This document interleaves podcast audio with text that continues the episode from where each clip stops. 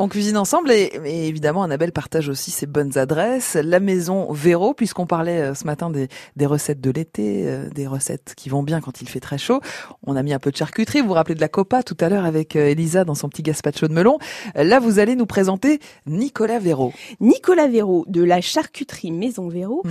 Parce que moi, j'en suis assez fan, je vous cache pas. Ils ont un produit que j'adore qui est la hure, qui est une sorte de terrine en gelée de langue de porc, si je ne m'abuse. Mmh c'est sublime. Et ils ont toute une gamme de terrines d'été. Nicolas Véraud, bonjour. Bonjour Nicolas. Bonjour à vous. Alors Nicolas, quelles sont les spécialités charcutières qui sont les plus consommées l'été? On imagine le saucisson, mais est-ce qu'il y en a d'autres? Bah, en fait, euh, paradoxalement, euh, à la Maison Véro, le, saucisson, c'est pas ce qui cartonne le plus euh, en été. Drôle. Nous, on a vraiment un produit intemporel, un produit phare, c'est le pâté en croûte. Mmh. Alors le, le, pâté en croûte, maintenant, c'est vraiment le produit star de, de, de, la charcuterie. Vous êtes même champion du monde Vice-champion du monde. Vice-champion du monde. C'est déjà ça, hein C'est super. C'est déjà très très bien. Euh, et en fait, on, se rend compte qu'en hiver, les gens, ils vont vouloir des, des produits qui, qui, tiennent au corps, alors qu'en été, on va chercher de la fraîcheur, de la légèreté. Mm. Donc, Aujourd'hui, euh, alors certes, on pourrait dire que le, pâté en croûte répond pas tout à fait à cette description, mais ça c'est vraiment le produit intemporel. Mhm. Ensuite, sinon, ce qui va très bien fonctionner avec ce que les gens adorent, ça va être des terrines de légumes, des terrines de poisson, mhm. ou autrement euh, des, des terrines à, base de viande, mais très végétalisées, euh, comme, on le fait dans, nos collections printemps-été. C'est ça. Alors là, vous avez toute une collection de terrines. vous avez choisi la viande, mais on peut aussi mettre du poisson. On peut mettre du poisson également et on peut faire une terrine de légumes, 100% légumes, ça, ça marche aussi. En fait, mhm. la, charcuterie, c'est une discipline qui est, qui est très vaste et dans laquelle on peut se permettre énormément de liberté du moment mhm. qu'on fait de, bons produits et qu'on travaille avec de, bonnes matières premières et des animaux bien élevés quand on utilise des, des animaux. Super.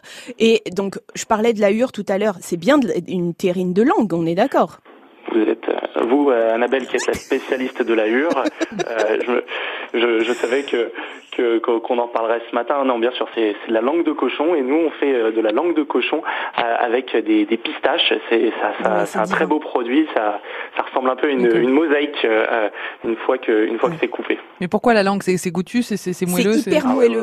ça, vous avez une sensation en bouche hyper moelleuse mm.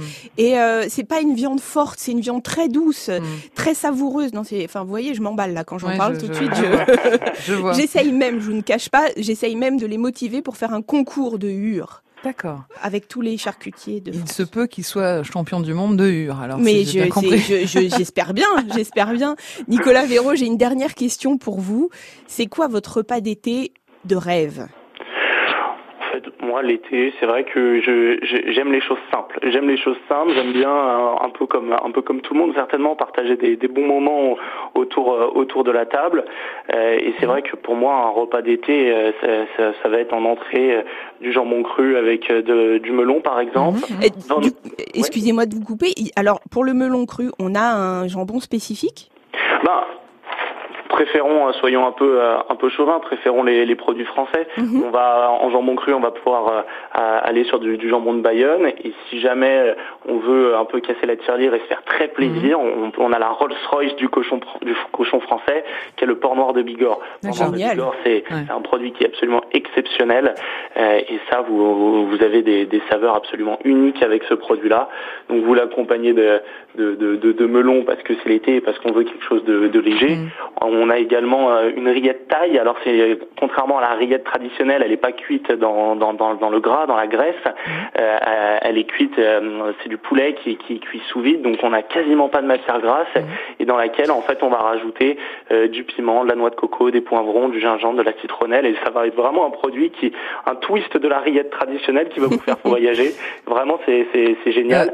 Ensuite, en plat, moi, je vois bien une, petite terrine de, de l'été avec de, de la, nous, on propose de l'agneau du Quercy avec des pommes, des amandes, mmh. ou autrement euh, de la, de la poulette de notre éleveur Arnaud Tozin dans les Landes avec citron confit, courgettes mmh. et un beau jus de volaille. C'est des, des, produits qui sont extrêmement légers en fait et qui montrent que, la charcuterie, elle marche avec toutes les saisons. Euh, Nicolas, ça fait combien de temps que la maison Véro existe à Paris?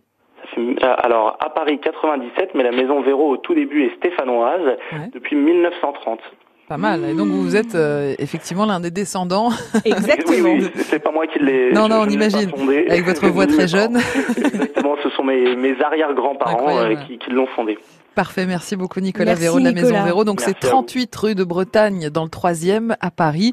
Merci Annabelle. Et merci à vous Corentine. Et je voulais vous remercier pour cette belle année parce que ça a été un plaisir d'être à vos côtés. Et eh ben plaisir euh, partagé Annabelle. À très vite. Alors demain on fera l'apéro avec euh, Marie-Hélène Mahé et ce sera la toute dernière émission de Marie-Hélène Mahé sur euh, France Bleu Paris puisqu'elle ne reviendra pas à la rentrée prochaine et j'espère que vous serez nombreux à appeler demain pour lui dire au revoir en, en gardant évidemment l'humeur festive qui lui va si bien, qui nous va si bien. Donc euh, rendez-vous euh, demain matin à 10h pour On cuisine ensemble sur France Bleu Paris avec vos recettes d'apéro.